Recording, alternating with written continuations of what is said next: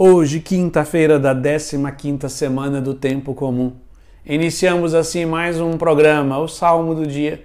E o salmo de hoje é o Salmo 101, 102, que nós vamos ler a primeira estrofe que diz: Vós, Senhor, permaneceis eternamente. De geração em geração sereis lembrado.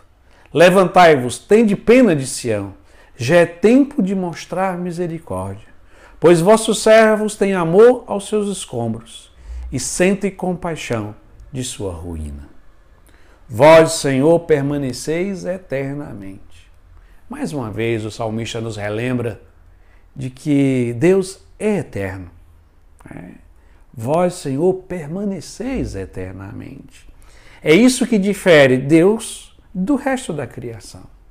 Ele é o Criador, nós somos criaturas. Ele é eterno e nós somos limitados no tempo. Mas a eternidade não é só uma questão de tempo. A eternidade divina é uma dimensão de plenitude. Nós somos limitados no tempo, mas também somos limitados porque nós não bastamos a nós mesmos. Quando dizemos que Deus é eterno, nós dizemos que Deus tem a própria plenitude, ou melhor dizendo, ele é a própria plenitude.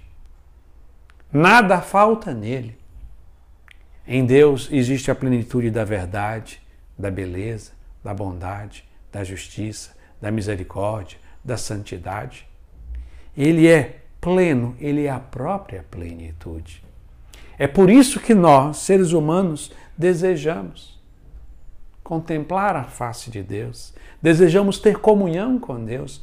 No fundo, no fundo, nós queremos ter a plenitude. Porque nós desejamos a felicidade. E Deus é a própria felicidade. Ele é a felicidade em plenitude. É por isso que nós desejamos, ansiamos a Deus.